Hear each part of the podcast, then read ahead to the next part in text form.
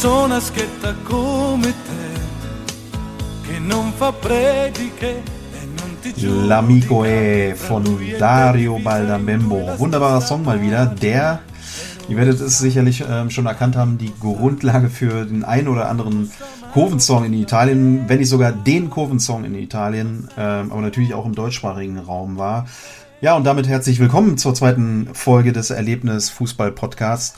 Ich bin Stefan und darf diesen Podcast moderieren und nehme auch mal kurz Bezug zur letzten Folge. Da gab es von euch nämlich erfreulich viel Feedback, insbesondere auch auf den Titel der letzten Folge, in dem es ja unter anderem ja um die Ultras Tito äh, äh, ging und da reichten uns viele Nachfragen, von wem denn eigentlich dieser Song war, den wir da ganz am, am Anfang äh, abgedudelt haben. Ich löse an dieser Stelle gerne mal auf. Das waren die Salsi Bros, ähm, Songname Ultras. So simpel kann es sein. Ähm, den gibt's auf jeden Fall auch bei Spotify, YouTube und so weiter. Und ähm, ja, ich denke, wir hauen den euch auch nochmal in die Shownotes ähm, der letzten Folge. Ich bin heute natürlich nicht alleine, sondern mit dabei ist auch wieder Stefan von Erlebnis Fußball. Grüß dich, Stefan. Moin. Hey Stefan. Stefan, wie geht's dir? Bist du gut ins neue Jahr gekommen? Ja, ganz entspannt. Hab meine Kinder ein bisschen geböllert zu Silvester. Ja, aber alles im Rahmen. Ja, es hat sich im Intro mal wieder angedeutet, es geht ähm, um Italien. Dieses Mal dreht sich alles um Atalanta und das äh, Buch Volle Amore Nostro. Ähm, die deutsche Version erschien da ja letztes Jahr, ähm, im Februar war es, glaube ich, im Erlebnis Fußballverlag und ist dort auch noch ähm, unter erlebnis-fußball.de erhältlich. Stefan, lass uns aber erstmal noch mal ganz kurz aufs Intro zurückkommen. Der Vorschlag, der kam mir diesmal mal von dir. Ähm, kannst du so vielleicht ein, zwei Sätze zu L'Amico E sagen und ähm, was zum Teufel hat es mit Mike Bongiorno da auf sich?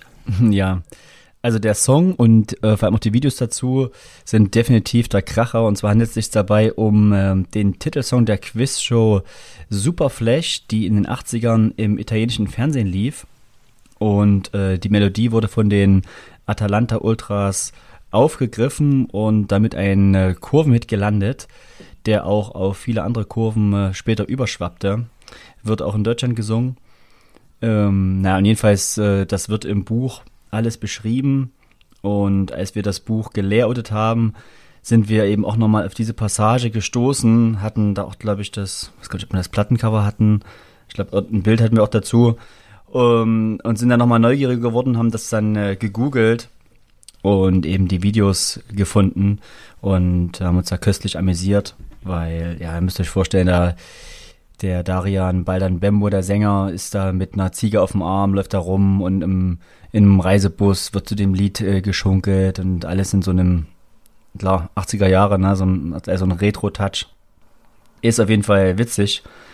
Kann man sich auf jeden Fall ähm, mal geben. Ja, und sonst, äh, was war die Frage? Genau, Mike Bongiorno, das äh, war der Moderator der Show. Hm, der hatte den coolen, oder hat den coolen Namen. Ich weiß gar nicht, ob es den noch gibt. Stark. Ja, müsste man auch mal schauen. Also das Video lohnt sich auf jeden Fall. Ich habe es mir auch gerade angeguckt. Ja, lass uns aber mal auf ähm, das Werk zu sprechen kommen, Volle Amore Nostro. Bevor wir aber in die Hintergrundarbeit dieses äh, Buches gehen, ähm, noch kurzer Hinweis an euch. Im Anschluss an unser Gespräch folgt noch ein Interview mit Remo. Ja, Remo ist Anhänger von Atalanta, der auch schon für Erlebnis Fußball bei Übersetzungen und vielen anderen Dingen geholfen hat. Und ja, das Interview fand bereits im April ähm, 2022 statt. Das war rund ums Viertelfinale von Atalanta in Leipzig, wenn ich mich recht erinnere, damals. Und ja, er erzählt da, wie er das erste Mal in Bergamo war, über seinen Werdegang ähm, dort, ähm, seine Eindrücke aus den Stadien und den Besuchen in Italien. Bleibt also auf jeden Fall dran. Nun aber rein zu Volle Amore Nostro. Stefan, 500 Seiten hat der Schinken, ähm, über 1000 Fotos, wenn ich richtig liege. Und ja, die Geschichte der Ultras in Bergamo wird dort ähm, dokumentiert. Lass uns als erstes aber mal auf den Titel des Buches zu sprechen kommen. Welchen Hintergrund hat äh, Volle Amore Nostro? Ja, und zwar bezieht sich der Buchtitel auf die gleichnamige Zaunfahne der BNA, die in den 80er Jahren hing. Man muss dazu sagen, dass wir bei der Übersetzung von dem Wort volle ein bisschen Probleme hatten. Wir haben äh, das Wort volle etwas freier mit berauschend übersetzt. Wenn man im Wörterbuch nachschlägt, äh, findet man zuerst die Übersetzung verrückt, wirr oder irr. Wir fanden in dem Kontext aber berauschend am schönsten. Sonst äh, bleibt mir noch zu sagen, dass es den Slogan auch später in den 2000er Jahren noch auf einer weiteren Soundfahne gab und auch ein Doppelter, Doppelter haben wir gefunden mit dem Spruch drauf. Ja, und der Spruch ist also, ja, wenn man so will, in irgendeiner Art und Weise in den letzten Dekaden in der Kurva Nord präsent gewesen. Unsere berauschende Liebe, wie wichtig war es euch, dass ihr den italienischen Originaltitel behalten habt? Also es ist ja im Grunde genommen die übersetzte Version von Daniele Bellottis äh, Volle Amore Nostro, aber der Titel bleibt eben in Originalsprache. Hm, ja, wenn du es jetzt so sagst, ich glaube, ähm, letztendlich klang es am besten und ähm, sah am besten aus. Das war dann eigentlich der ausschlaggebende Grund, weshalb wir den Originaltitel behalten haben. Also es gibt da so bei den ja, verschiedenen Buchübersetzungen jetzt nicht so die eine Richtlinie, dass wir immer den Originaltitel behalten. Also bei ähm, Stadion Rebellen haben wir auch die Übersetzung genommen. Ähm, ja, es sah einfach äh, schöner aus und er hat ja gesagt, dass wir gerade bei dem Wort volle, was ja so äh, berauschend, äh, wahnsinnig ähm, heißen kann, dass wir uns da nicht so 100% äh, sofort einig waren, wie wir es übersetzen. Und das spielte, glaube ich, auch da ein Stück weit mit rein, dass wir da gesagt haben, wir ähm, gehen hier auch nochmal sicher und sieht eh besser aus. Ähm, wir nehmen jetzt ähm, den Originaltitel volle Amore Nostro und Punkt. Machen wir uns nichts vor, äh, die italienische Sprache klingt auch einfach viel besser als die deutsche. Die italienische Vorlage von äh, Daniele Bellotti und Magno Eleonora, die erschien bereits 2004. Wie wichtig war für dich denn die Rezeption in Italien? Also spielte dich äh, für dich äh, eine Rolle, wie das Buch damals ankam in, in Italien oder beziehungsweise gab es da dazu Informationen? Ja, schon. Also es war definitiv wichtig, denn es gibt ja eine Flut an Büchern über die ähm, italienische Szene und über verschiedene Gruppen. Also ich habe da zum Beispiel ein Buch, wo, wo wir auch Interesse hatten, das zu übersetzen, war das über die Brigate Giallo Blu. Das nennt sich äh, I Guerrieri di Verona. Und als ich das dann in den Händen hielt, war schnell klar, dass die Hälfte von dem Buch äh, aus Zeitungsartikeln besteht. Ja, was natürlich jetzt für den deutschen Leser nicht so attraktiv ist, zumal man nicht jeden Zeitungsartikel übersetzen kann. Deswegen ist es schon wichtig, da die, äh, ja, ich sag mal, Expertenmeinung irgendwie einzuholen, was so gewisse Italien-Experten auch zu dem Buch sagen. Und da hatte uns der Kai Tippmann den Daumen hoch gegeben und auch äh, der Sebastian Luis. Das ist ein ja, Ultra, schon Experte aus Frankreich, der viele Bücher geschrieben hat. Und der hatte auch gemeint, dass das, also ich zitiere, es ist eine wahre und detaillierte historische Sammlung, die zu den besten Europas gehört. Und dass sich alle Atlantini glücklich schätzen können, es zu haben. Na, und wenn dann, ja, so zwei Meinungen bestehen, die äh, ja so lobende Worte verlieren, war eigentlich schon recht schnell klar, dass wir da nichts falsch machen, wenn wir uns die Mühe machen, das Buch ins äh, Deutsche zu bringen. Zumal ich das selber schon länger auf dem Schirm hatte, durch meinen ehemaligen WG-Mitbewohner, der damals 2004 durch ein Auslandsstudium selber bei der Buchausgabe in Bergamo dabei war, es dann schon ja, seitdem hatte, ich habe es mir dann selber über den italienischen Verlag im Nachgang gekauft und war immer froh, das heißt froh, immer heiß, da zu verstehen, äh, ja, was eben geschrieben steht. Und ähm, ja, klar, das Thema reizt natürlich auch. Atalanta übt, wie sicher bei vielen Zuhörern auch hier, die hier mithören, eine Faszination aus. Und ja, mit den Berger Masken verbindet man einfach Ultras, Authentizität, Referenz für Mentalität, Konsequenz ja, sind da die Schlagworte, die mir da spontan einfallen. War dann im Endeffekt nur die Frage der Zeit, äh, ja, wann kommen wir dazu, das äh, zu verwirklichen? Ne? Wann stimmen so die äh, Gegebenheiten? Ist das okay für den Autor? Ne? Finden wir jemanden, der das große Werk übersetzt? Das waren dann so eher die, die nächsten Schritte dann. Es gab von ähm, Follow Amore Nostro in Italien auch noch Band 2 und 3. Ähm, der Band 2 behandelt die Epoche 2003 bis 2013 und ich meine der dritte dann die äh, fünf Jahre von 2013 bis 2018. In der deutschen Fassung habt ihr jetzt bewusst die ersten 30 Jahre gewählt. Ist das, äh, hat das, hat das irgendeinen Grund, dass es dann jetzt nur in Anführungszeichen um die ersten 30 Jahre geht? Im Prinzip ähm, ist das der erste Band, ne, den wir da übersetzt haben. Der handelt eben von diesen ersten 30 Jahren. Dass wir nicht alle drei Bände gemacht haben, ja, lag natürlich erstmal daran, dass wir erstmal gucken, wie das Interesse hier in Deutschland für das Buch ist. Natürlich auch an dem großen Arbeitsaufwand, der dahinter steckt. Also der Übersetzer Moritz hat ja fast ein Jahr lang oder länger als ein Jahr dafür gebraucht, um das Buch zu übersetzen. Das Layout hat viel Zeit in Anspruch genommen und das war im Endeffekt äh, der Grund, ne, dass äh, man nicht alle drei Bände gemacht hat, sondern erstmal gewartet hat, ja, wie der erste Band ankommt und wie viel Arbeit da überhaupt drinsteckt, um das zu sehen. Ja, da war klar, da müssen wir erstmal den ersten Band hinter uns bringen, ziehen dann ein Fazit. Ähm, ja, und wie gesagt, das erste Band berichtet über die äh, 70er bis äh, Saison 2002, 2003. Na, das war eine relativ, oder ja, alles war spannend, ähm, auch insbesondere, insbesondere die Zeit, denn ähm, ja, das ist die Zeit, in der die Supporters immer größer werden, also diese Vereinigung, ne, der Kurva Nord, es wird da die Auswärtsfahne Bergamo, die bekannte, eingeführt. Das, um die Zeit herum gibt es das erste Fest da und ja, es, die Spannung der Kurva Nord ähm, treten da immer mehr zutage. Das Waldchaos zieht in die Südkurve und ähm, ja, damit endet das Buch. Also es ist auch eigentlich sehr, sehr spannend dann äh, zu wissen, wie es weitergeht. Gut, ja, manche wissen das äh, schon, weil sie sehr ja, sich sehr interessieren für die Sache und das äh, auch den Bergamo verfolgen. Aber gerade die Informationen, die man über die Bücher bekommt, sind ja schon besonders, weil ja, da man schon einen besonderen Einblick bekommt. Ähm, du hast den Übersetzer gerade erwähnt, äh, Moritz. Ähm, wie kamt ihr auf ihn und ähm, war er da bereits äh, tief drin in der Materie? Ähm, wie, wie kam das zustande? Ja, das ist eine, finde ich, äh, herrliche Geschichte, wie Moritz zu uns kam. Also ich kannte Moritz selber nicht. Grüße an dieser Stelle, wenn er zuhört. Ähm, er hat uns kontaktiert, unbekannterweise, hat uns geschrieben, hier, ich habe gerade Zeit, ich spreche Italienisch ich habe Lust, für euch Sachen zu übersetzen, hat dann auch direkt ein konkretes Angebot gemacht, hat dann gemeint, dass er an das PDF von dem Fossa-Buch rangekommen ist, von dem Fossa de Leoni-Buch und er Lust hätte, das äh, ins Deutsche zu übersetzen. Ich dann ihm aber schnell doch irgendwie zu verstehen gab, dass, äh, ja, wenn Sachen über Milan übersetzt werden, es da eigentlich in Deutschland nur eine Person gibt, nämlich äh, Mr. Altravita Kai Tippmann. Und er dann es aber, ja, natürlich verstanden hat und das äh, für ihn kein Problem war, sich äh, anderen Sachen zu widmen.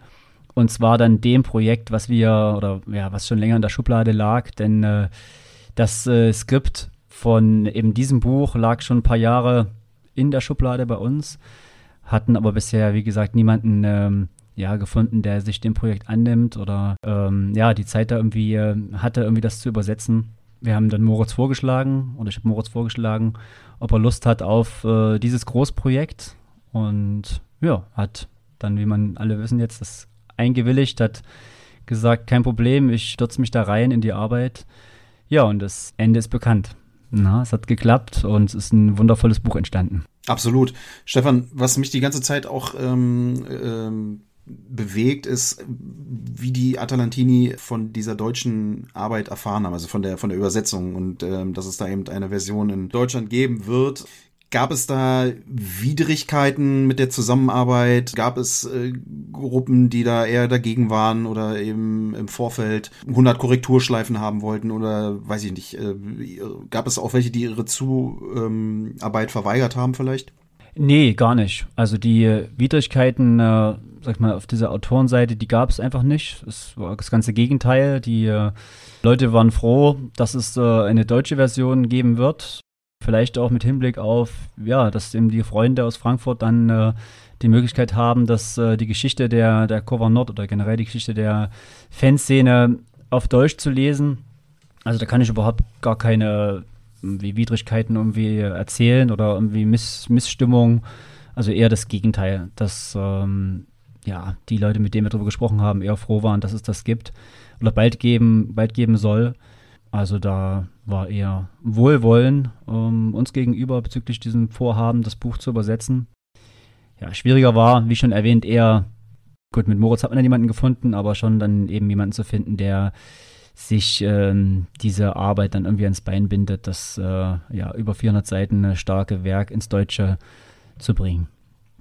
Ich habe es ähm, eingangs ja schon erwähnt, das Buch umfasst 500 Seiten hat äh, über 1000 Fotos, also eine, eine Wahnsinnsarbeit, das, das auch äh, zu sammeln, zu recherchieren, ähm, die Geschichten aus der Szene von Atalanta mit Start in den 70ern bis eben in die frühen 2000er Jahre ähm, zu dokumentieren.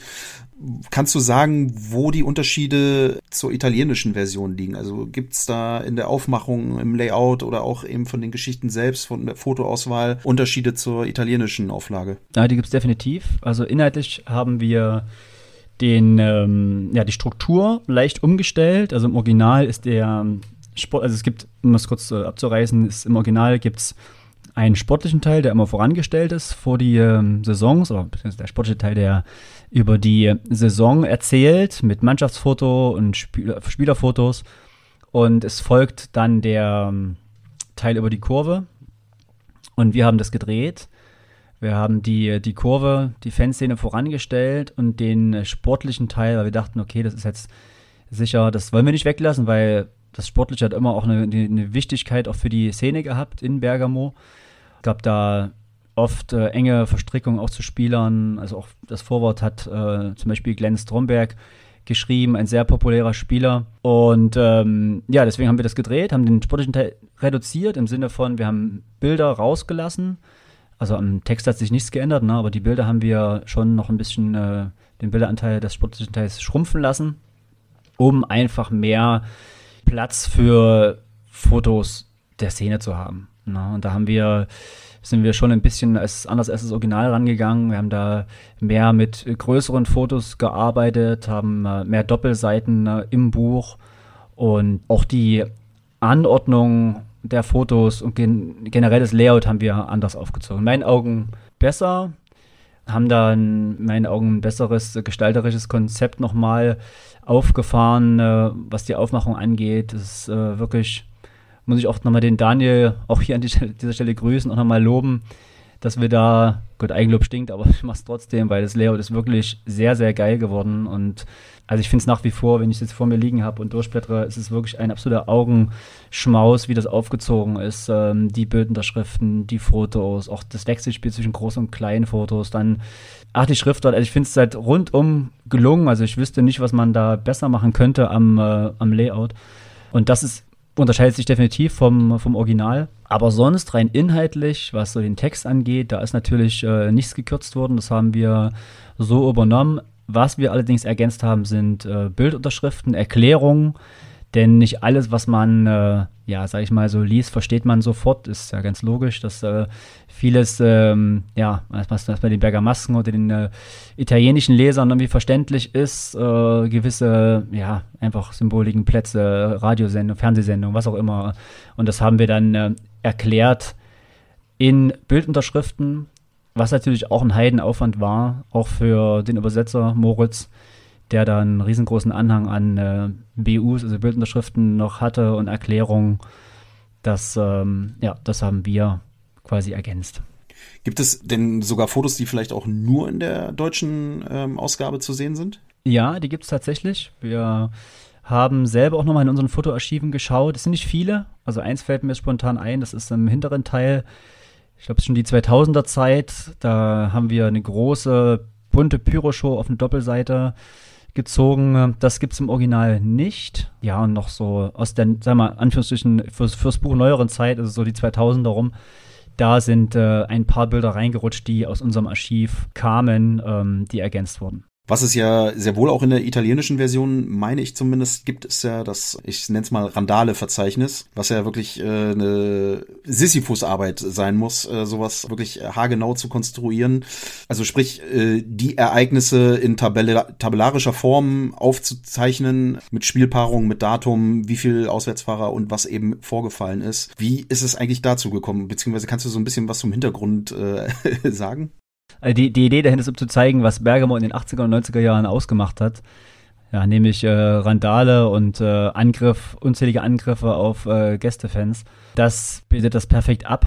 Und ähm, es ist auch eine Konsequenz aus der Arbeit von Bellotti, die er sich gemacht hat. Er hat sich nämlich äh, über ja, eineinhalb Jahre in ähm, eine Bibliothek gesetzt, hat sich sämtliche Zeitungsartikel Artikel über die Fanszene ja, recherchiert, durchgelesen, durchgearbeitet und dann eben die Notizen gemacht. Und in der Nacht hat er das Buch dann geschrieben, das alles zusammengefügt seine, seine Informationen. Ne? Und so ist das Buch auch aufgebaut. Also man hat viele kurze Statements, also Zitate von äh, Protagonisten der jeweiligen Jahre, hat dazu äh, Zusammenfassungen von Bellotti und aber auch Zitate aus äh, Zeitschriften, Zeitungen und so weiter. Und das ist halt so dieser Mix des, ähm, ja, der verschiedenen äh, Quellen, die er da zusammengebracht hat. Und das macht das Buch auch so, ja, so lesenswert, weil man einfach eine, eine gute Mischung hat. Ne? Also es ist ähm, schon, ähm, dass man, ja, es ist nicht langweilig. Ne? Man hat äh, dazu noch die tollen Fotos, die Eindrücke und ähm, kann das alles super lesen, ohne dass es irgendwie langweilig wird.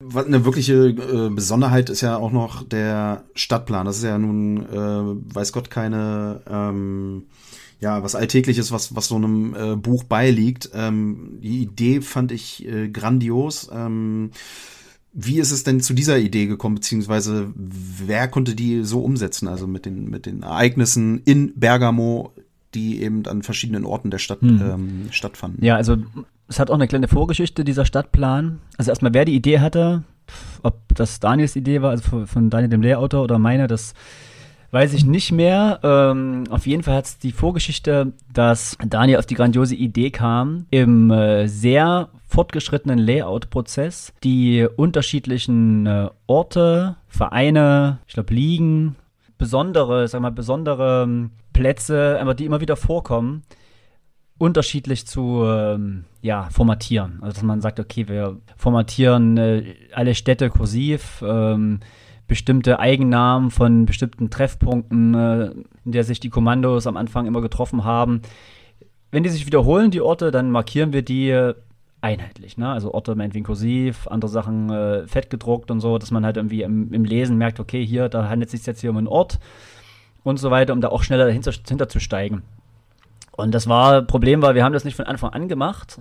Ne? Er hat halt ganz am Ende angefangen, wo das Buch eigentlich schon durchgesetzt ist. Das heißt, man kann halt irgendwie schwer mit Suchen ersetzen halt arbeiten, weil dann vertauscht man auch dann gleichzeitig in den Wörtern, in anderen Wörtern halt die, die, ja, die, die Wortpaare und das ist nur ein Durcheinander, deswegen muss man eigentlich händisch alles durchgehen und alles äh, händisch ändern und das bei 400 Seiten oder 500 Seiten Buch ist natürlich eine absolute Sisyphusarbeit und äh, ja, einfach eigentlich, eigentlich unfassbar, dass wir das äh, am Ende noch so angefasst haben. Und das Ergebnis war aber, dass wir die, die viele Orte hatten, ne, die so zusammengefasst waren, die bestimmt formatiert waren in einer bestimmten Art und Weise. Und das äh, brachte dann die Idee, hey, jetzt haben wir hier die Orte, jetzt haben wir ja die äh, Sachen und warum bringen wir die nicht zusammen auf eine Karte, um halt nochmal den besseren Eindruck zu vermitteln, wo sich gewisse Sachen abgespielt haben, wo das Stadion sich befindet, um mal zu sehen, wo die Ausschreitungen waren, waren die in Stadion näher und weil, wenn wir ehrlich sind, wenn man so ein Buch liest, hier via XY, ja, okay, na, aber so auf einer Karte, das mal so zu sehen, okay, es war in der Nähe von dem äh, Treffpunkt X, war in der Nähe von der, von dem, von der Szene, von den Räumlichkeiten, von der Gruppe, na, und nochmal so die, die Größe, um so einordnen zu können, wie groß Bergamo ist. Also Bergamo ist ja nicht keine große Stadt. Ja, und ähm, das fanden wir sehr charmant und auch natürlich nerdig, schon speziell. Aber haben dann gesagt, ach, wir waren eh so, so drin und so, äh, ja, soll man sagen, wenn man dann am Ende sieht, dass es ähm, ein geiles, geiles Projekt ist, geworden ist und ähm, kurz vorm Abschluss steht, da legt man immer noch mal so ein paar Prozente drauf und sagt sich, ey komm, jetzt haben wir so viel Zeit hier investiert, wir haben äh, ja so ein geiles Projekt geschaffen, jetzt lass noch mal einen um drauflegen und äh, selbst wenn es halt nur die Nerds interessiert, wir finden es halt geil, die Idee und dann haben wir gesagt, komm, wir, wir setzen die noch um und Daniel hat dann äh, ja, sich noch die Arbeit gemacht, eben diese Karte da zu entwerfen mit diesen Orten eingezeichnet. Geil. Also da.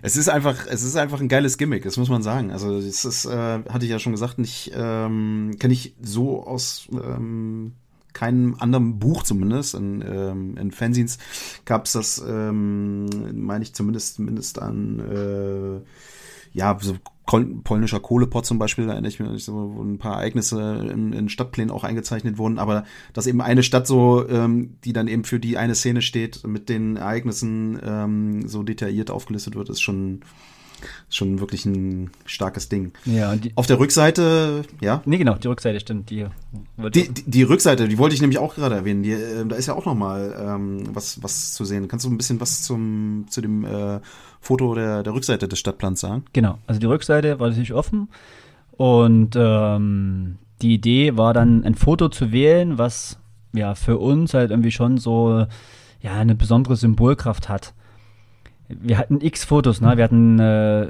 es sind über 1000 Fotos in dem Buch, ne? Wir haben äh, so geile Fotos da drin. Also das, ja, ich komme da auch wieder nur ins Schwer, wenn ich das Buch jetzt neben mir habe und halt durchblättere und die, die Fotos einfach aus den verschiedenen Jahren sehe, da kann ich eigentlich jedes, jede Dekade irgendwie rausnehmen. Die 70er, die 80er, die, die alten Logos, die, ach, irgendwie, ja, gefühlt hätten wir davon 300, 400 Poster machen können, weil es so viele geile Bilder gab. Und ähm, deswegen sollte es halt keine Choreo sein oder keine Randale, so, ne? Wir wollten halt irgendwie so ein, äh, so ein, so ein Bild nehmen, was, ja, so, so dieses, was ist so, wie, wie ticken äh, die, äh, die Ultras halt so in Bezug auf ihre Stadt. Ne? Und die, die, die Stadt ähm, hat natürlich eine unglaubliche Bedeutung für, für die Ultras von Atalanta. Ne? Und die Fahne, die wir eben damit quasi auf die Rückseite gebracht haben, also das Motiv ist die Aguardia die Una Fede, die, die berühmte Zaunfahne, die zwischen zwei Häuserblöcken gespannt ist, aufgehängt ist. Und im Hintergrund sieht man die, die Oberstadt, also die Città Alta, die, die, die Altstadt Bergamos, so im Hintergrund. Und unten äh, sieht man so im, im angerissen die Köpfe der Leute, ähm, ja, wie dann so die, die Straßen gefüllt sind. Und das war so, war so für uns halt einfach so das Symbol. Ne? Man guckt halt hoch zur Altstadt, hat, guckt automatisch an der Fahne vorbei, Wächter eines Glaubens übersetzt, äh, hammergeil. Und ähm, hat eben dann, ja, die Wächter eben, äh, die, die Ultras, ne, mit drauf und eben die Oberstadt, die Altstadt im Hintergrund. Einfach äh, super, super cool und ähm, interessant. Ne? Und äh, auch der Effekt ist halt sehr, äh, auch, also zumindest wurde es mir so von, von Ultras aus Bergamo erzählt, dass die Fahne bewusst so groß gemacht wurde, dass sie eben genau zwischen diese zwei Häuser passt und dort aufgehangen werden kann. Und wenn das stimmen sollte, ja, dann äh, wäre das natürlich nochmal die, die Kirsche obendrauf. Ne? Deswegen haben wir das Foto gewählt. Stark. Ja, und ich denke, das ist auf jeden Fall berechtigt. Ja. Ich meine, dieses Buch, das strotzt ja ähm, von vor, vor vielen kleinen Geschichten oder kleinen und großen Geschichten vor allem. Also ich habe mir da mal so ein paar ähm, Anekdoten rausgeschrieben. Also angefangen mit den 500 äh, Leuten der, der Brigade Jello Blue, die sich damals in der, im Zentrum der Nord verirrten. Ich glaube 1974 war das. Ja, ähm, dann die, die Gruppe Spadanti, äh, die in der Vereinssatzung festschrieb, im Falle einer Auflösung die Vereinskasse in ein äh, Trinkgelage zu investieren. Ne? Das Anzünden der Werbetafeln Mitte der 70er ähm, diese, dieses unfassbare Playoff-Spiel gegen, äh, ich glaube, Cagliari war's mhm. in, in Genua, ja, mit, ähm, wo dann eben auch erstmal der Raum der, der Fossa di Grifoni aufgesucht wurde. Dann die Geschichte rund um äh, Zigano vom Kommando Ultra Curva Sud, äh, der für den, ich meine, zweiten Todesfall im italienischen Fußball. Mhm. Paparelli, genau. Genau, Paparelli ähm, ursächlich war und ähm, damals Unterschlupf bei den äh, damaligen Freunden ja noch von, von Bergamo gefunden hat. Ähm, alles rund um die Gründung auch der BNA oder eben diese Legende um die Scooter Anfang der ähm, 2000er war das. Also hast du so eine oder oder vielleicht mehrere Geschichten, die du die für dich äh, so herausstechen aus dem Buch? Ja, habe ich, aber zuvor auch noch mal, was ich halt so ja faszinierend finde auch an dem Buch, dass es einfach mal die ähm, Entwicklung so der, der Szene, also in Italien, speziell in Bergamo, halt so, so fantastisch aufzeigt. Erstmal natürlich in Form der hammergeilen Bilder und dann aber auch durch die Texte, durch die Zitate, ja, schlichtweg einfach klar, durch die Ereignisse, die halt äh, das Buch schreibt oder die, die die Szene geschrieben haben. Und das hatte ich auch in dem Gespräch über das Ultras Tito-Spezial schon erwähnt, was mich da so fasziniert, so immer so diese historischen Bezüge, wie damals die Ultras getickt haben, das so im Detail, also jetzt hier in Form von Atalanta, dass die ersten, ich sag mal in Anführungsstrichen Ultras hier mit äh, Atalanta-Kommandos, ja, dass die für Musik gehört haben, ne? Also die haben da so eine, so die Dick Dick hieß die Band oder Camaleonti, die könnt ihr auch mal bei YouTube eingeben. Und dann äh, hört man sich das an und sieht, wie der da in ihren Anzügen dasteht mit ihrer Gitarre. Und dann äh, liest man, dass die Ultras sich in der Milchbar getroffen haben, wo sie ihren Kaffee wahrscheinlich geschlürft haben oder Milch, keine Ahnung. Und das, das ist so dann, das ist, das wird man so, so in die Zeit so rein, rein, rein versetzt, so, so mitgenommen. Und dann äh, liest man, wie, äh, wie schwierig es auch die, äh, die, die Gruppen, die, wie ich meine, zu Beginn auch eher Fanclubs ähnelten. Also du hattest schon gesagt, ne, es gab äh, Vereinsstatuten, ne, es gab richtige Mitgliedsausweise, wo die äh, ja, Statuten niedergeschrieben waren, die ausgegeben wurden. Dass äh, die Strukturen sich so den Fanclubs so in Deutschland irgendwie gar nicht, also gar nicht so unterschiedlich waren, schon da irgendwie Parallelen aufgewiesen haben. Ähm, und dass die sich dann auf ihrem Weg zu Ultras den Weg auch erstmal erkämpfen mussten. Ne? Das ist, äh, wenn wir so jetzt so, wenn man so oft wird da so, werden diese alten Sachen so verklärt, ne? Damals war alles besser, damals konnte man Pyro ohne Ende reinnehmen mhm. und damals hat es niemanden interessiert, so wenn halt irgendwie, ja, die Rauchpumpe da einfach offen mit reingenommen wurde. ja, das mag sicher zum Teil auch ähm, stimmen, aber wie das Buch eben auch zeigt, gab es zu Beginn schon große Widerstände, auch für neue Elemente der Fankultur. Also zum Beispiel die, es gab eine riesengroße Polemik um die Trommel. Die Trommel, die wurde in den 70er Jahren ähm, eingeführt, wurde mitgenommen und die war der Aufreger schlechthin. Das war ein riesengroßes Thema auch in der Presse bei der Mannschaft, weil gesagt wurde, hier diese Trommelrhythmen, die stören die Spieler. Die stören die Spieler beim Spielen und nicht wie wir jetzt denken, ey krass, das ist halt irgendwie ein Element, was irgendwie die Stimmung koordiniert, was nochmal lauter ist, was nochmal irgendwie die Spieler pusht. Damals, die erste Rezeption dessen war, nee, es ist halt ein störendes Element, es muss verboten werden. Ja, krass. Und das äh, das, äh, ja, das bekommt man eben da auch vor Augen geführt, dass äh, der Weg hin zu, äh, sag ich mal, den krassen Ultras halt nicht so einfach war, dass der oft mit Hindernissen äh, geprägt war und das dann da so zu lesen ne, und dann auch einfach diesen Verlauf zu sehen, wie sich äh, die, ähm, die Szenen halt radikalisiert haben. Ne? Also die, es gab da auch am Anfang in den 70ern oder dann erst dann die äh, ja, die Atalanta-Kommandos waren eher die, die friedlicheren, ne? dann die Abspaltung aufkam und die Szene sich immer mehr radikal radikalisiert hat. Bis hin zu den berüchtigsten, vielleicht mit in ganz Italien für Randale. Ja, die, die, die verschiedenen äh, Stationen, ne? die, die verschiedenen Jahrzehnte, die dann durchlaufen wurden mit den Änderungen, mit den, wie du schon gesagt hast, mit Paparelli, mit dem zweiten äh, Toten, der durch eine Leuchtrakete getroffen dann äh, verstarb und der, ja, der Täter sich da in, äh, in Bergamo da versteckt hatte, bevor er in die Schweiz weiter geflüchtet ist. Und das, äh, ja, das ist einfach toll, einfach zu sehen und da, und da sowas auch zu lesen zu können. Ne? Und deswegen, gut, wieder Eigenlob, aber ist halt so eine Arbeit auch der Übersetzer und auch der Layouter und sowas nicht hoch genug anzurechnen. Ne? Also, wenn du dem Genauen fragst, jetzt so konkrete Beispiele, also aktuell denke ich da eine Sache, die jetzt zwar jetzt direkt äh, ist nur eine kurze Passage im Buch, die habe ich, damals sehr gefeiert oder wir, als wir das Buch gelayoutet haben. Ähm, es gibt ähm, eine Stelle, da wird erzählt, dass äh, die Kurve ein Lied eingeführt hat. Und zwar, das heißt Amico E von Dario Baldan Bembo. Das ist ein Intro-Song der Sendung, Fernsehsendung Superflash. Ich glaube, so eine Quizshow aus den 80ern. Und äh, die ja, das Video dazu äh, bei YouTube super kitschig. Der, der Sänger hat da eine Ziege auf dem Arm und da wird ein Hubschrauber drüber und die, der Reisebus ist schön eingehenkelt und schunkelt und, und, singt das Lied. Und einfach, das, wenn man das sieht, so ist es super lustig. Und dann ähm, liest man eben, dass äh, dieser Song, also der, der Song halt Ursprung äh, für ein berühmtes Kurvenlied war äh, was sich auch in Deutschland verbreitet hat oder in ganz Europa mittlerweile gesungen wird und dann gesungen wurde. Und das, äh, das fällt mir da spontan ein. Ne? Oder auch, super interessant, äh, ich das gelesen habe, die, ähm, die berühmte Fahne der Supporters äh, oder Slogan Prima Durante Dopo, also auf Deutsch vor, während, danach, äh, wird halt erklärt. Und zwar war das eine, ähm, sagen wir mal, zu der Zeit, als es in Bergamo häufig äh, geknallt hat, war das eine beliebte Redewendung der Tageszeitung in Bezug auf Randale. Ne? Also die hatten gesagt, ja, es gab vor dem Spiel Randale, während des Spiels gab es Randale und auch danach. Prima Durante Dopo. Und das äh, haben die den Slogan, haben die Supporters damals aufgegriffen. Und ähm, das war deren, wie man so will, vielleicht, äh, ja gut, Gruppenname war es nicht, aber zumindest so ihr Erkennungsding. Wir sind hier, die hinter Prima Durante Dopo stehen. Dann gab es die in den Doppelhalter und die Schwenkfahne.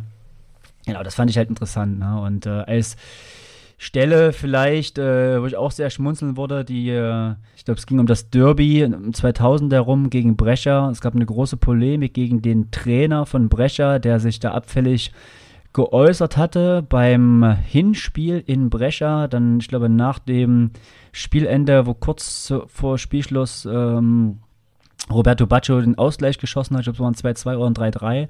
Und er ist dann halt quer über den Platz gelaufen mit erhobener Faust zu dem, äh, für den Gäste-Fanblock. Also wirklich auch, wer das jetzt hört, so gebt mal bei ähm, YouTube ein äh, Mazzone. Und ähm, der lief, wie gesagt, mit der erhobenen Faust Richtung Gästeblock. Und das war natürlich der perfekte Aufhänger für alle Ultras aus Bergamo, ihn halt zu hassen.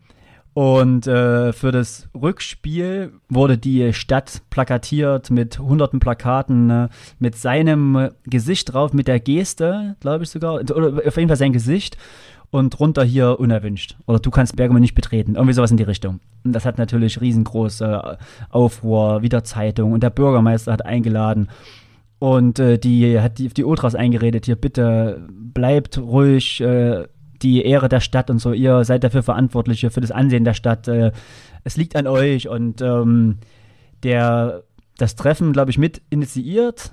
Hatte auf jeden Fall, war natürlich dabei, Claudio Galim, Galimberti, Boccia, der kam zu dem Treffen ins Rathaus und vorher wurde gesagt, hier, ihr müsst nicht im Anzug erscheinen, aber bitte nicht in Arbeitskleidung. Und äh, er kam natürlich als Gärtner, er kam natürlich mit Arbeitsstiefeln und mit Holzfällerhemd, mit dreckigen Stiefeln über diesen äh, wahrscheinlich roten Teppich gelatscht. Knaller. Also als ich das gelesen hatte, geil, der einfach mal, fickt euch hier, ich komme so wie ich komme, ich bin einfach hier Working Class, ich bin hier einer, einer, einer von, von den Anführungsstrichen Normalen, ne, und, ähm, und komme so wie ich kommen will und latscht dann mit seinen dreckigen äh, Arbeitsbotten über den roten Teppich zum, äh, zum Bürgermeister. Da musste ich natürlich auch gut, gut lachen. Ne? Ähm, ja, und ja, du hast es angesprochen, es gibt äh, super viele äh, interessante, lustige, ja, einfach schöne Anekdoten im Buch. Ich glaube, jeder oder die, die Sache mit den Autoscootern na, in, äh, gegen Inter, na, wo dann groß aufgerufen wurde, alle mit äh, Scooter zum Spiel zu fahren und dann ein abgestellter Roller mit ins Stadion, äh, Quatsch, ein abgestellter Roller von äh, den ähm, Interisti geklaut wurde, da diesen, na, wie nennt man diese Aufgänge da im äh, San Siro, wir kennen sie. Ja, diese, ja, die, äh, ja, wie so eine Art Auf, Türme? diese Türme, genau, diese Auffahrt, wenn man so will, na, das Ding da irgendwie hochgeschoben und dann mhm. haben sie dann im Stadion den Roller darunter, die Ränge runtergeschmissen. Ja, legendär. Ähm, ja, und ähm, das sind also Sachen, die im Buch erwähnt sind. Deswegen finde ich das sehr stark und ich hoffe, dass Moritz irgendwann die äh, Zeit und auch die Lust aufbringt, den äh, zweiten Teil zu übersetzen, wo es dann äh, mehr um die äh, Curva Nord dann geht, auch mehr um die, äh, auch die, das Festa della Dea, was dann auch in den Anfang 2000 das erste Mal durchgeführt wurde.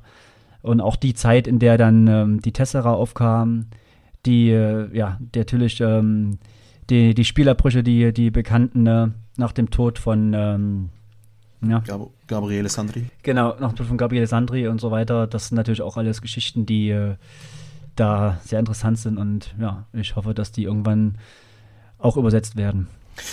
Also bei mir gab es äh, äh, keine Seite oder auch keine Epoche, wo ich, wo ich nicht einfach äh, komplett, äh, ja, fast schon verliebt war. Ich, selbst wenn man nur durchblättert, ähm, bleibt man einfach an jeder Seite irgendwo kleben, weil es einfach ein hervorragendes Foto gibt, was man ähm, sich genauer anguckt, studiert und dann einfach wirklich versinkt in diesen, ähm, ja, in dieser Nostalgie, muss man ja schon sagen.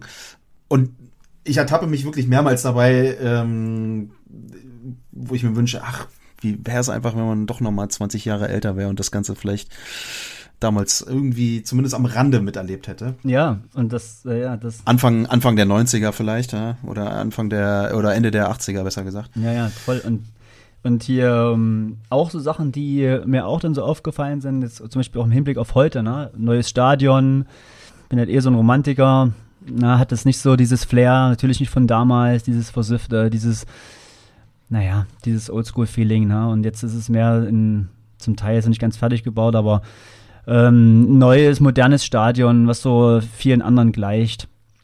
Und ähm, ich dann halt irgendwie das Buch, Buch durchblättere und sehe, dass es da, ich glaube, es waren Ende 80er Jahre schon auch Proteste gab der Gruppen für ein neues Stadion. Mhm. Na, da ist halt äh, auch interessant zu sehen, na, dass, äh, sag ich mal, damals schon irgendwie der Wunsch gehegt wurde, da ein neues Stadion zu bauen, um wettbewerbsfähig zu bleiben. Und jetzt ist es da. Ne? Und ähm, weiß nicht, ob die Leute, die damals demonstriert haben, noch im Ansatz dabei sind. Wäre auch interessant zu, äh, zu hören, was, was, sie, was sie glauben. Ne? Ob's, ob, ob ihre Demonstration, ob das so in ihrem Sinne war, was jetzt heute so da steht, würde mich definitiv interessieren. Das ist natürlich auch dem sportlichen Erfolg von Atalanta geschuldet. Ich glaube, der hat in den letzten fünf, sechs Jahren nochmal richtig Fahrt aufgenommen. Ne? Dauerhaft äh, im Europapokal, ähm, Champions League.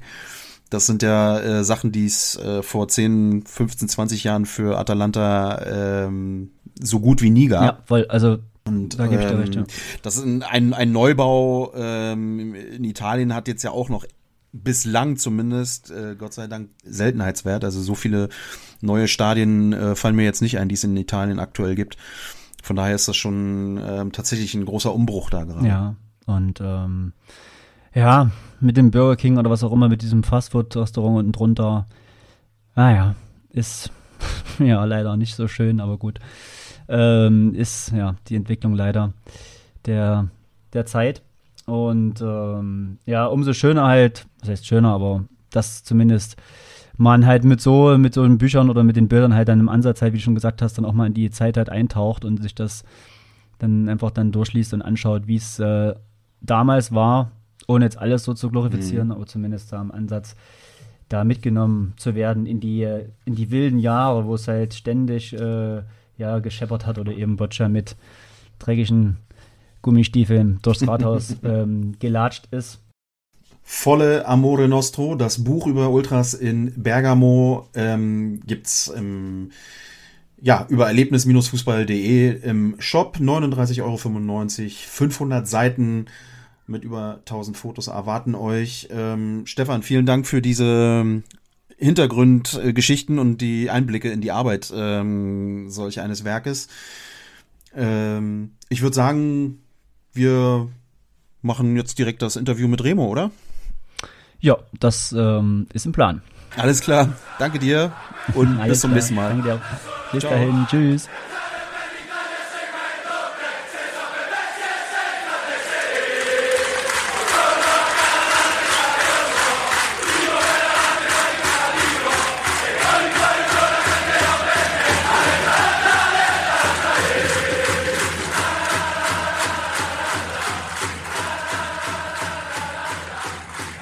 Hallo Remo, schön, dass es klappt, ähm, dass wir uns hier zusammenfinden. Anlass ist das Spiel von Atalanta in Leipzig, das äh, Viertelfinale in der oh, Conference League, Europa League, Champions League? Europa League. Europa League.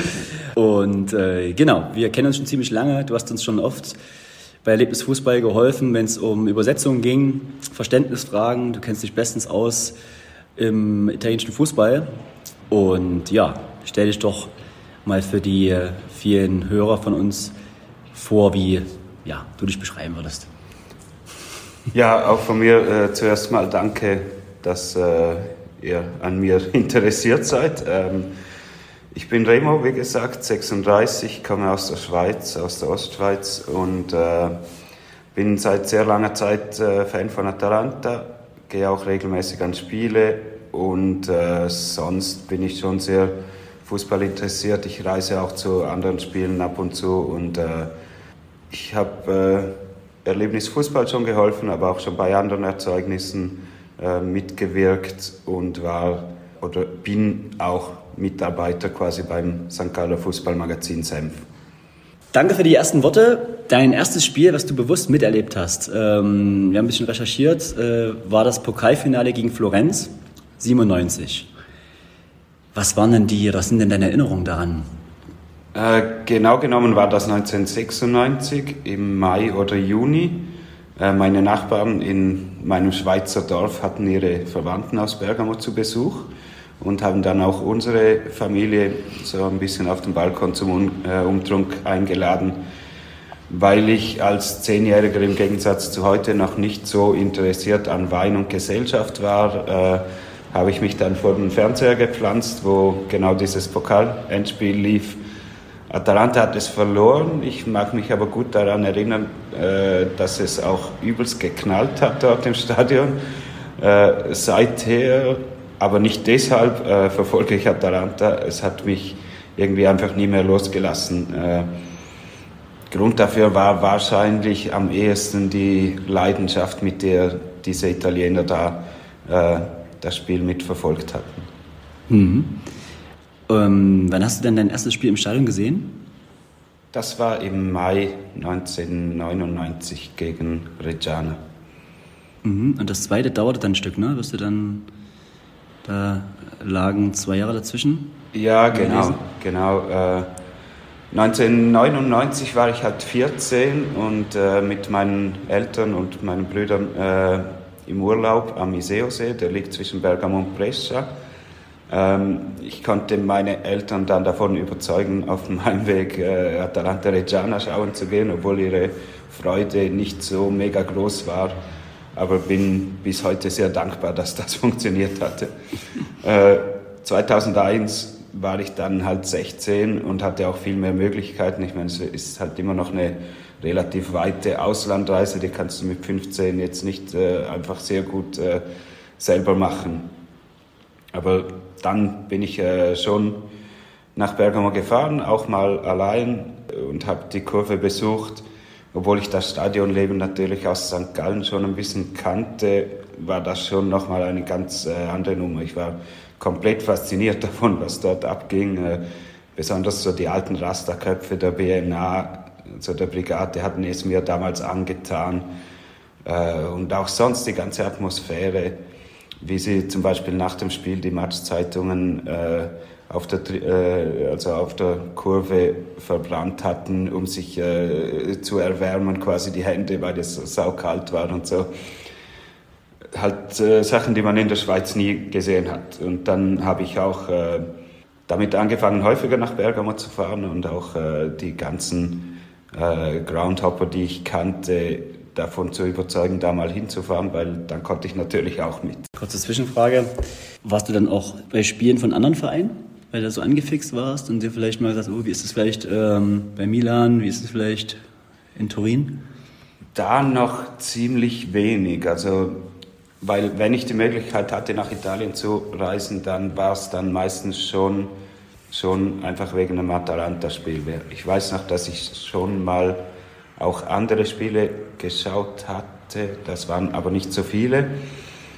Ich war natürlich neugierig auf die anderen Stadien und Kurven und so weiter und habe dann einfach angefangen, das quasi mit Atalanta zu verbinden, halt äh, ein Inter-Atalanta schauen zu gehen oder ein Juve-Atalanta und so. Mhm. Ja, so ging es auch. Ja, du hast schon angesprochen, du warst äh, ja, von den Rasterköpfen der BNA beeindruckt. Wie war denn, ich weiß, ist lange her, aber trotzdem die Stimmung, die Gruppen, also hast du dann schon so Gruppen gesehen? Da BNA, Wild Chaos und äh, da ist nicht immer alles cool zwischen den beiden. Also ist sicher, wie gesagt, lange her.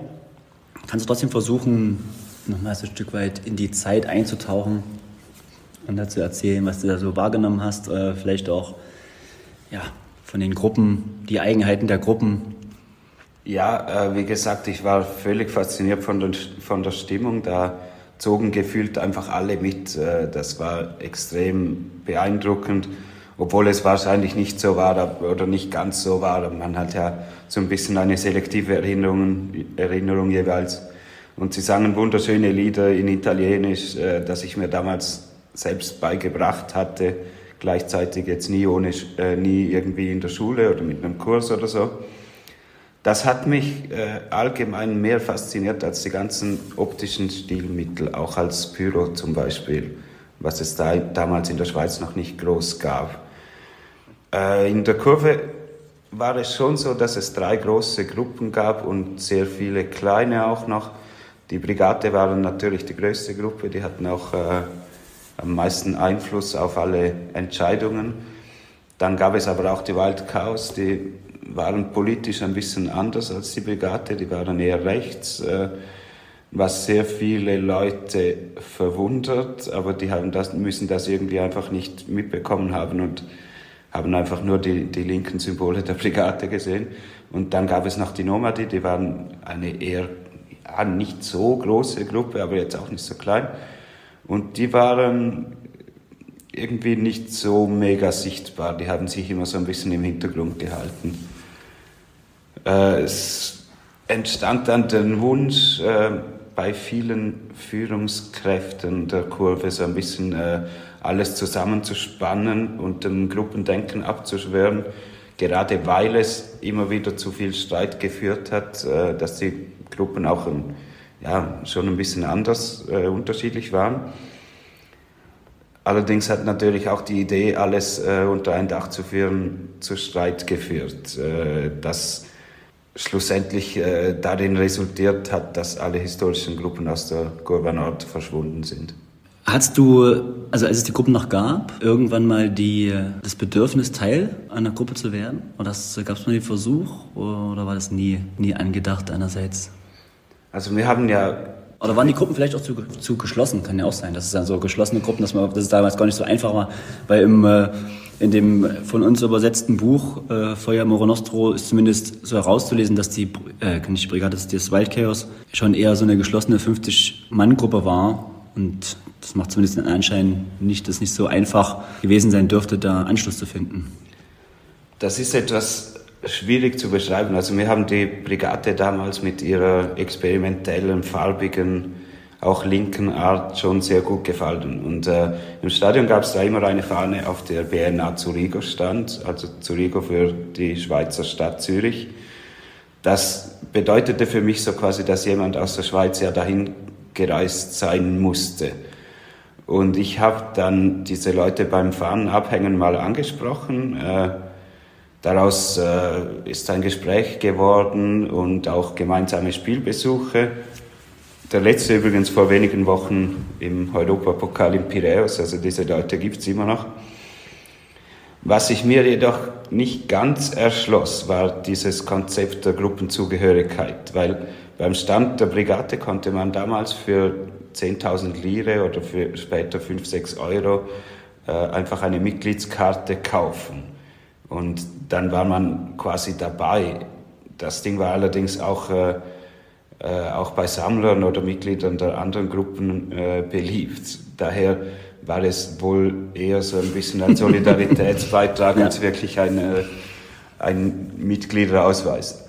Und vom, weiten Kern, äh, vom harten Kern war ich damals schon sehr weit entfernt. Also und ich habe mich damit auch sehr zufrieden gegeben, eigentlich damit, äh, was ich hatte. Und ähm, ja, allein schon die Anreise von, von deiner Stadt oder Dorf, was ist, kann man es vielleicht Rebstein ist? Zuerst war es Rebstein, das war ein Dorf, und Dorf. dann bin ich äh, studienbedingt nach Bern gezogen, was schon eine Stadt ist. Ja, das äh, ist klar. Ähm, ist ja noch nicht wenige Stunden Anreise dann dementsprechend, ne? Wie viele Stunden fährst du da? Ja, von, von Rebstein aus war es ziemlich mühsam, weil die Bahnverbindungen halt äh, kompliziert waren. Da lagen die ganzen Berge dazwischen. Das dauerte dann so sieben Stunden pro Weg. Mhm. Es war allerdings machbar. Damals waren wirklich noch fast die meisten Spiele sonntags um drei und da war es machbar. Es war allerdings äh, also machbar, das Spiel äh, quasi die Hinreise, Spielbesuch und Rückreise am gleichen Tag. Von Bern aus war das viel einfacher, weil da gibt's äh, direkte Züge nach Mailand, da musste man nur einmal umsteigen bis Bergamo. Dauerte auch weniger lang, irgendwie vier, fünf Stunden dann noch. Da gab's auch viel bessere Verbindungen. Ich wollte allerdings natürlich auch äh, viele Auswärtsspiele besuchen und das, äh, je nach Destination war das dann natürlich schon teilweise auch wirklich wochenendfüllend. Es gab damals jeweils noch den, den Nachtzug von Rom, Florenz, Bologna in die Schweiz. Den hatte ich ziemlich häufig genommen, weil ich war ja dann auch äh, Uni-Student und habe mir den, äh, quasi den Studienplan so zurechtgelegt, dass ich am Montagmorgen nichts habe. Oder? Also, und dann ging das schon, schon ganz gut, ja. Und das bedeutet am Ende, wie viele Spiele circa pro Saison im Schnitt? Ich bin doch nicht, äh, doch nicht oder nie irgendwie zu einem Allesfahrer geworden, weil ich hatte immer noch andere äh, Verpflichtungen am Wochenende. Und das war halt ein Nebenjob, damit man als Student auch ein bisschen Geld verdient. Ich habe dann in Bern auch bei der Gassenkirche noch äh, mitgeholfen. Äh, bisher sind allerdings schon so rund 200 äh, Spiele zusammengekommen. Das, ja, das sind so 10, 12 pro Saison. Mhm. Der Rekord ist, glaube ich, bei 17, bin aber nicht ganz mhm. sicher. Ja, okay.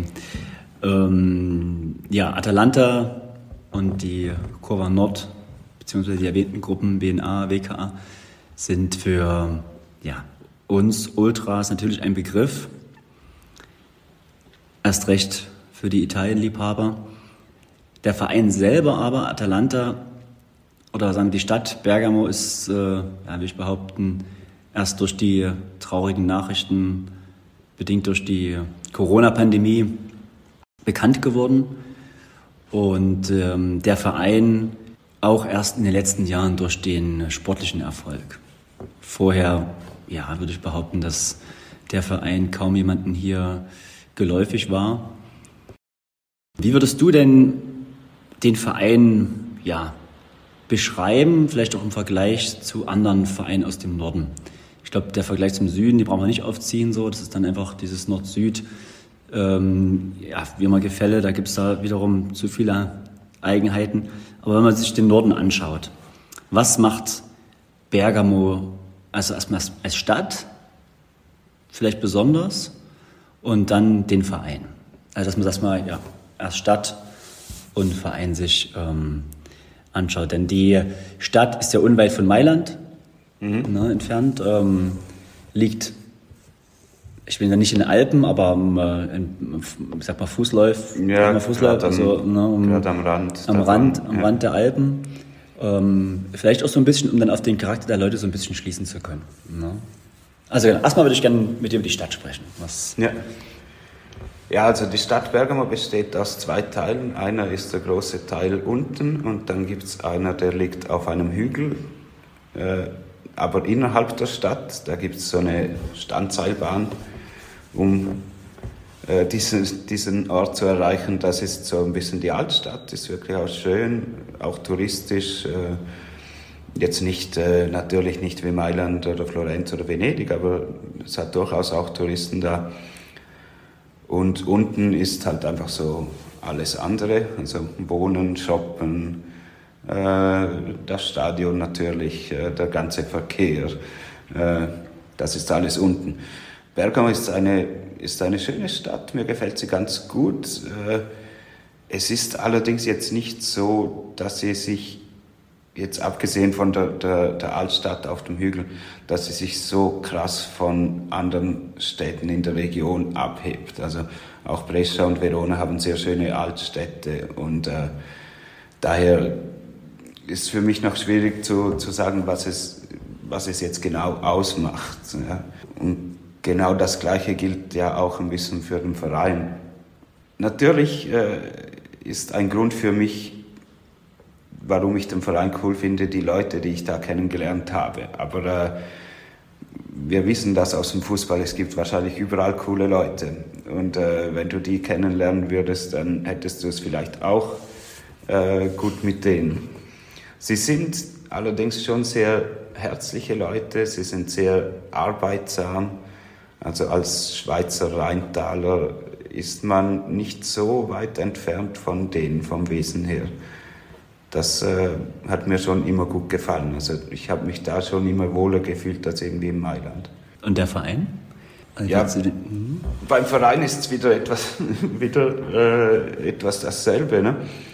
weil ich kann mir nicht vorstellen, was gewesen wäre, wenn äh, zum Beispiel die Nachbarn meiner äh, die, die Verwandten meiner Nachbarn halt aus Florenz gekommen wären und bei diesem Spiel äh, für Fiorentina gewesen wären. Vielleicht wäre ich dann Fiorentina-Fan geworden. Äh, ich finde Atalanta schon cooler als die großkotzigen äh, Mailänder Vereine oder Juventus oder so die rechtsnationalen Vereine wie Verona oder Piacenza. Gegen viele andere habe ich allerdings auch nichts. Also das äh, ist nicht so ich glaube, das liegt auch ein bisschen daran, dass ich halt wirklich nicht selber aus der Region stamme. Ne? Weil da baut man schon nicht die gleiche, also die Liebesbeziehung zum Verein natürlich schon, aber so die Rivalitäten zu den Gegnern spürt man schon ein bisschen weniger. Aber was Atalanta ausmacht, ist einfach so ein, ein, schönes, ein schönes Miteinander da. Es ist jetzt komischerweise durch den sportlichen Erfolg schlechter geworden, so die, die Grundstimmung im Stadion, weil früher war es immer ein mega Erfolg, wenn man mal eins zu eins gegen Inter gespielt hat und heute regt es sehr viele Leute auf, weil halt ja, mit dem, quasi mit dem Hunger kommt das Essen und man ist dann nicht mehr zufrieden, wenn man gegen Inter 1 zu 1 spielt. Das ist sicher äh, etwas, was neu ist durch den Erfolg. Aber wie gesagt, ist das eigentlich ein schönes Miteinander. Es gibt eine sehr treue Fanbase von um die, sag mal, so 12.000 Leute. Die war auch in der Serie B nie tiefer oder sicher nie viel tiefer. Es ist halt mehr wie, wie im Fußball sehr häufig äh, mehr irrational äh, äh, die ganze Geschichte, als dass ich sie jetzt einfach so rational begründen könnte. Ja, du hast schon den Erfolg angesprochen. Ja, mit dem Erfolg ähm, einher ging sicher auch der Spieler Robin Gosens, deutscher Nationalspieler. Ähm, ist jetzt im Winter, glaube ich, war es, ne, zu Inter gewechselt. Ja. Genau. Ähm, ja, welchen Stellenwert hatte eigentlich der Spieler? Gab es da Kontakte? Weißt du was von Kontakten zur, zur Szene? Nee, eigentlich wirklich Kontakte gab es, glaube ich, nicht. Aber das lag auch daran, dass jetzt wirklich zwei Jahre Corona war und äh, zuvor insgesamt sind in Italien die Spieler ein bisschen weiter weg von den Fans als in, äh, als in der Schweiz oder auch in Deutschland, habe ich immer den Eindruck. Die lassen sich jetzt nicht groß äh, irgendwo blicken, wo die Fans sind. Gosens war in Bergamo allerdings sehr beliebt, äh, beliebter als die meisten anderen Spieler. Er war einfach so ein, ja, so ein, so ein cooler Typ, der so frisch von der Leber weg äh, gewirkt hat. Oder ja, er, er schien zumindest nicht die großen Starallüren der anderen zu haben. Und was noch dazu kommt, ist natürlich, dass die Fans in Bergamo schon etwas stolz darauf waren, äh, einen No-Name aus dem holländischen Tabellenmittelfeld in Bergamo zu einem Stammspieler der deutschen Nationalmannschaft äh, gemacht zu haben, weil sowas äh, ist früher wirklich noch nie vorgekommen. Also es gab da mal ab und zu einer, der mal ein Testspiel mit der italienischen Nationalmannschaft machen durfte, aber das wirklich auch nicht nur, dass ein deutscher Nationalspieler bei Atalanta war, sondern wirklich, dass er auch in Bergamo überhaupt dazu wurde. Das äh, hat sehr viele Leute gefreut. Hm. Beim Abgang waren sie natürlich nicht besonders gut gelaunt, weil er war wirklich ein extrem guter Spieler. Äh, es ging allerdings hauptsächlich darum, dass er zu Inter ging und nicht, dass er überhaupt ging. Also äh, dass die Besten wechseln, ist halt auch einer der Preise, die du für den sportlichen Erfolg bezahlst. Es wechseln ja auch bessere Spieler zu dir, als das zuvor der Fall war. Aber dass er quasi zu, zu einem verhassten Verein in der Nachbarschaft wechselte, das kam bei vielen Leuten schon nicht gut an. Atalanta hat auch ein, ja, gut, nicht neues Stadion, das wäre falsch, ähm, gebaut, sondern ja, sie haben ihr Stadion, san, Stadion saniert, mhm. haben die Kurva Nord, ich glaube, abgerissen ne? und neu gebaut. Ja, genau, ja. Ähm, der Gästeblock steht noch so weit, ne? die Gegenüber Ja, so die weit. Kurva Sud Kurva wird, Sud. wird äh, irgendwann auch so aussehen wie die Nord jetzt. Ich glaube mhm. über diesen Sommer, aber ich bin nicht hundertprozentig ja, Aber ja, man kann trotzdem runterbrechen, dass sich das Stadionbild sehr gewandelt hat. Mhm. Es ist nicht mehr dieser ja, soll ich sagen, gammelige Ground ähm, mit äh, Stahlrohrtribünen, sondern schon eine moderne, ja, oder wird eine moderne Arena werden. Und ist es zum Teil auch schon. Was, wie ist deine Meinung dazu? Hat sich dahingehend auch was mit dem Publikum geändert? Oder wie, wie, wie war vielleicht erstmal die, die Grundstimmung auch innerhalb der, äh, der, der Fanschaft, was du so mitbekommen hast? Denn ich erinnere mich, in den 90ern gab es auch schon Demonstrationen von der BNA für ein neues Stadion. Ähm, genau. Also war das am Ende das lang ersehnte Stadion, was sich die äh, Szene, die Fanschaft gewünscht hat? Ich glaube, das ist auch so ein bisschen ein zweischneidiges Schwert. Also gerade in Bergamo war es auch nötig, damit man halt nicht für den Europapokal immer nach Mailand oder, oder sogar Reggio Emilia musste, weil das war mit dieser alten Kurve wirklich nicht, äh, nicht spielbar europäisch. Das äh, sind halt die Regeln. Äh, meinetwegen könnte man in jedem Stadion Europapokal spielen, aber ja, da, darum ging es halt auch. Wie sehr ersehnt es war, weiß ich nicht so richtig. Also ich kenne auch viele Leute, die, die sagen, sie brauchen das nicht. Ähm, bezüglich Publikums glaube ich eher, dass sich da mit dem sportlichen Erfolg etwas geändert hat als mit dem Stadionbau selber. Natürlich ist der Bau auch ein bisschen eine Wirkung vom Erfolg, aber das Publikum selber hat sich deswegen ein bisschen verändert und nicht wegen des Baus, glaube ich. Mhm. Ähm, ich komme komplett ohne diesen neuen Komfort aus, wenn ich ins Stadion gehe. Ich finde es auch irgendwie überhaupt nicht cool.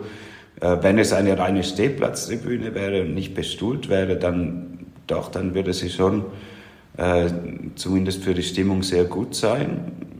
Das, äh, aber es ist halt jetzt so ein langweiliger, moderner Bau geworden, der auch äh, sonst wo stehen könnte. Allerdings stehen die, die Fassade der Haupttribüne und der mhm. Gegengerade stehen unter Denkmalschutz. Die wurden in den 20er Jahren gebaut. Deshalb ist so die Authentizität doch nicht komplett flöten gegangen. Allerdings, wie gesagt, mir selber hätte, hätte ein Dach über der Kurve hätte mir gereicht, weil das äh, habe ich mir, das habe ich mir durchaus äh, ab und zu herbeigesehnt, weil im Bergamo regnet schon sehr häufig. okay.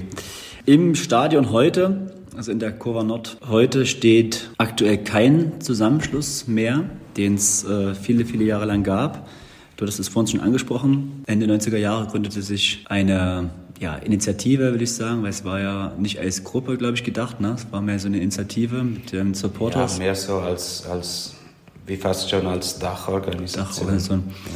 Genau, die ähm, ja alle Ultras zusammenfassen wollte, dann auch hat, sicher auch mit, ja, wie soll ich sagen, nicht Verlusten, aber mit, ja, mit der Konsequenz, dass die historischen Gruppen verschwunden sind und andere Teile in eine andere Kurve gewechselt sind.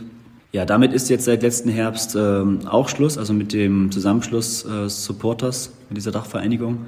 Wie hast du denn seitdem die, ja, die Auswärtsblöcke und auch die Heimkurve erlebt? Unorganisiert, also macht da jeder seins? Gibt es Anstimmer? Wie hast du das erlebt? Es ist, äh, zurzeit ist es extrem unübersichtlich. Das äh, trifft es wahrscheinlich am besten. Einige machen weiter, andere haben sich zurückgezogen. Äh, sowas wie eine neue Gruppe als Bezugspunkt ist noch nicht entstanden. Äh, wahrscheinlich hat das verschiedenste Gründe, die ich im Moment nicht groß kenne. Aber die Stimmung im Stadion leidet natürlich schon darunter. Es gibt allerdings dann wieder Spiele, wo die Stimmung sehr gut ist äh, wo irgendwer auf dem Anstimmerpodest steht, äh, den ich nicht kenne oder so. Also es ist wirklich, äh, das ist allerdings auch nicht jemand, der das in jedem Spiel macht. Äh, mhm. Ja, ich könnte jetzt rumfragen, wer denn sowas anreißt im Moment, aber ich habe so ein wenig die Motivation dazu mhm. verloren, gerade weil einige meiner guten Freunde nicht mehr ins Stadion gehen. es war halt auch ein bisschen wegen Corona, nicht nur weil Corona Bergamo so stark äh, getroffen hat, aber zuvor hatte ich glaube so viele Spiele besucht wie noch, äh, wie noch nie. Jetzt sind es gerade in Bergamo sel äh, selber sehr wenig geworden und äh, in diesem Frühjahr trainiere ich zudem noch die B-Jugend meines Dorfvereins. Ähm, das sagt mir im Moment so ein bisschen mehr zu als zwölf Stunden im Zug zu verbringen, um dann ein stimmungsloses Spiel zu sehen. Hm. Okay. Ja, wir haben eben schon über die Auflösung kurz gesprochen. Für die, die es äh, ja, nicht mitbekommen haben, im offiziellen Statement der Supporters stand, dass äh, ja, ein Hauptgrund für die Auflösung eben die fehlende Einheit ist, die immer Ziel der Supporters war und dass die aktuell nicht gegeben ist und man sich daher ja, zurücknimmt. Gab es denn Feedback von, weiß nicht, vom Verein, von äh, anderen aus der Szene, was du so mit, was du mitbekommen hast auf die Auflösung? Ja, natürlich gab es das. Äh, die Auflösung war natürlich wirklich äh, eine große Sache. Also diese, diese Gruppe war jetzt fast, oder Gruppe, Organisation, war jetzt fast 20 Jahre oder ziemlich genau 20 Jahre aktiv. Und äh, da hat, das hatte eine riesige Resonanz. Also auch die Zeitungen haben darüber geschrieben und so. Also das ist schon etwas, was, obwohl in Italien schreiben die Zeitungen sowieso mehr über die Fans auch als äh, anderswo. Rückmeldungen habe ich viele bekommen von, von Jubel bis zu Traurigkeit. Also es gab solche, die waren halt früher bei der, bei dem Brigade und die haben ihnen die ganze Geschichte früher immer noch nicht verziehen und haben sich ins Fäustchen gelacht. Ne? Und dann gab es, also der Grundtenor war natürlich schon so, äh, dass es schade ist, dass so eine große Organisation geht und dass äh, vor allem allem bewusst war, dass da ein riesiges Vakuum entsteht. Also dass da jetzt nicht äh, eine Woche später die nächste Gruppe auf der Matte steht, sondern dass es wirklich lange dauert und man sieht das ja auch. Also es ist jetzt doch äh, mehrere Monate schon her, diese Auflösung, und es hat sich ja, wie vorher angesprochen, noch nichts richtiges Neues gebildet. Also dieses Vakuum, das war die Frage, die sich die meisten Leute gestellt hatten. Hm. Tja, das klingt nicht gut. Warst du in Leverkusen mit? Ja. Kannst du davon erzählen? Wie war das äh, bei dem Spiel von außen? Also ich habe es selber nicht gesehen, was mir so zugetragen wurde. Ja, war schon die Meinung, dass man da hätte glauben können, dass da eine Szene, also eine Szene, also eine Szene organisiert aufgetreten wäre. Ja, äh, zu Leverkusen muss ich kurz ein bisschen ausholen. Ich war da äh, einige Tage zuvor noch in Thailand, wo ich eigentlich zwei Wochen bleiben und etwas rumreisen wollte. Daraus wurde nichts, weil ich mir so am fünften Ferientag äh, eine Lebensmittelvergiftung geholt hatte habe dann äh, die nächsten zwei, drei Tage von, äh, von Bett zu Bad zu Balkon gependelt und habe dann entschieden, die Reise früher als geplant abzubrechen. Ich bin dann neu am Donnerstag um 7.30 Uhr in Zürich gelandet. Ich hatte allerdings das Spiel in Leverkusen gar nicht mehr so richtig auf dem Schirm und habe dann wirklich sehr, sehr spontan entschieden, dahin zu fahren, weil ich äh, wieder einigermaßen äh, genesen war und weil es noch aufging mit dem Zug von Zürich aus. Und das ist deshalb ein bisschen, äh, äh, kann das äh, zum Verständnis bei, beitragen, weil ich äh, natürlich auf der Gegengerade gesessen bin. Der Gästeblock war ausverkauft und ich hatte mich auch zuvor ja nicht darum gekümmert. Ich habe die Stimmung auch als sehr gut wahrgenommen und es schien wirklich eine Organisation da zu sein. Äh, ich weiß, wie gesagt, nicht, wer das orchestriert hat, aber es war wirklich gut und auch sehr emotional. Gerade natürlich, wenn du gegen einen deutschen Spitzenclub weiterkommst, äh, auswärts im Europapokal, dann äh, ist das natürlich eine emotionale Sache. Aber ich fand, dass der Block vor allem akustisch schon wieder viel mehr hergegeben hat als in anderen Spielen in dieser Saison. Okay, eine Person, die ich noch äh, mit ansprechen möchte, ist halt Boccia. Er, also sein Fehlen war wahrscheinlich auch mit einem Grund für den bröckelnden Zusammenhalt, na, war ja ähm, zwangsläufig ähm, weg aus Bergamo, hatte Bergamo-Verbot. Aktuell lebt er in der Nähe von Ancona. Ja. Und ist auch nicht in der Stadt. Ich glaube, aktuell ist es eine bewusste Entscheidung von ihm, Ne? Ich glaube, er hat kein Bergamo-Verbot mehr, es ist ich bewusst glaube, von ihm ja, gewählt. Das ist auch mein Wissensstand, aber ich bin da nicht. Äh, genau, wollen wir nicht so viel Fall. spekulieren. Ja, nochmal zu seiner Person. Kannst du vielleicht nochmal ein bisschen was erzählen, was er durchgemacht hat? Ähm, er als Persona non grata der Polizei. Genau, das interessiert sicher auch viele Leute um nochmal deine Eindrücke von, von ihm, so was du über ihn mitbekommen hast. Äh, vielleicht hast du ihn noch schon persönlich erlebt, gehe ich davon aus.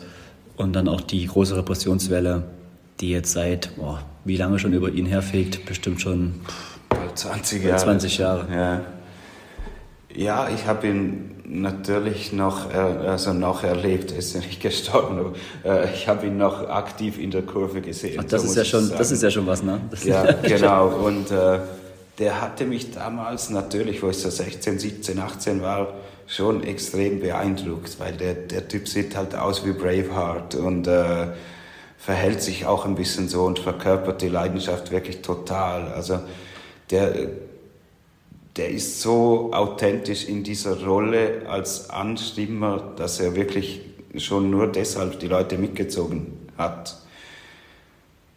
Was ich zu den ganzen Repressionen kann ich gar nicht so viel sagen, weil es laufen auch immer, es ist jetzt, glaube vor zwei, drei Tagen wieder irgendwelche äh, neuen Sachen aufgetaucht, wo er soll seine Zonenbetretungsverbote im Stadion äh, verletzt haben soll. Äh, also es geht immer noch weiter. Verbot in der Stadt zu wohnen hat er nicht mehr, so viel ich weiß, aber er hat sich, glaube ich, jetzt auch da in, in Marotta ist es, glaube ich, da zwischen Ancona und Pescara äh, gut eingelebt und er wohnt jetzt, glaube ich, einfach wirklich dort, wenn ich mich nicht täusche. Aber grundsätzlich ist er wirklich ein Typ, der die Leute so gut mitziehen und mitreißen kann, dass das Fehlen wirklich äh, spürbar ist und auch war in diesen Jahren, wo, wo es teilweise ja, auch sportlich nicht gut ausgesehen hat, wo dann natürlich auch die Kurve nicht mehr ganz so voll war, obwohl sie immer gut gefüllt war. Äh, und da kamen dann neue Anstimmer, die hatten einfach nicht dieses Charisma, wie er es hat. Und ja, rein für die Stimmung war er natürlich immer Gold wert, das ist sicher so. Mhm. Okay. Ähm, Remo, danke für die Eindrücke bis äh, hierher schon mal. Ich würde gerne noch kurz über das äh, Buch sprechen, was wir ähm, herausgebracht haben, also die Übersetzung von dem ersten Band von äh, Volle Amore Nostro.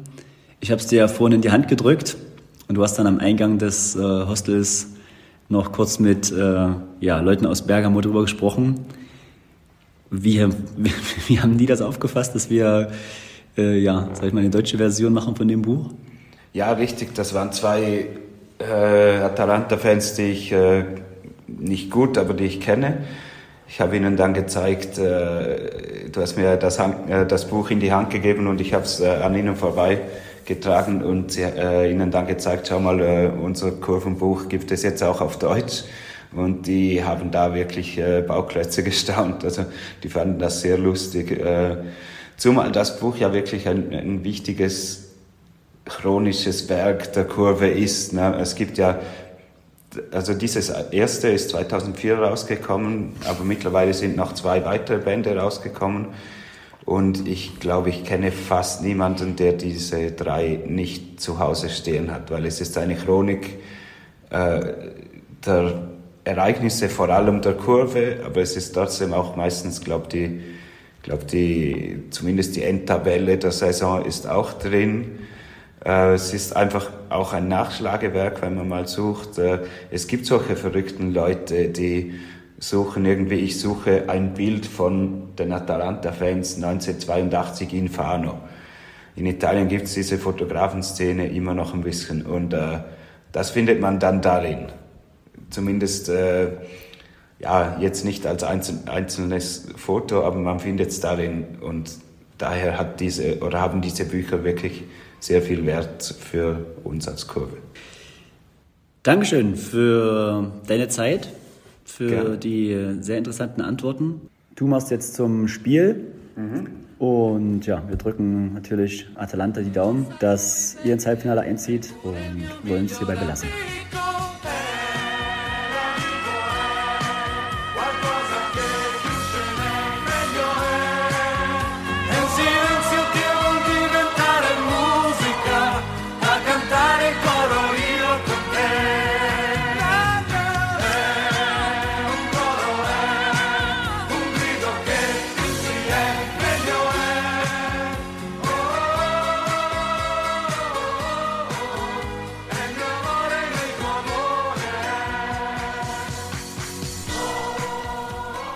Ja, und damit ist Folge 2 auch schon wieder im Kasten. Ja, schreibt uns gerne, ob es euch gefallen hat. Schreibt uns auch, was ihr nicht so gut fandet, was wir besser machen können. Feedback an podcast.erlebnis-fußball.de. Und ja, wenn ihr es noch nicht habt, volle Amore Nostro gibt es auch noch im EF-Shop. Ähm, stöbert da mal ein bisschen rum. Da gibt es auch noch die ein oder anderen Bücher, die auf euch warten. Wir sind bald zurück mit Folge 3. Bleibt am Ball. Macht's gut, haltet die Ohren steif. Ciao.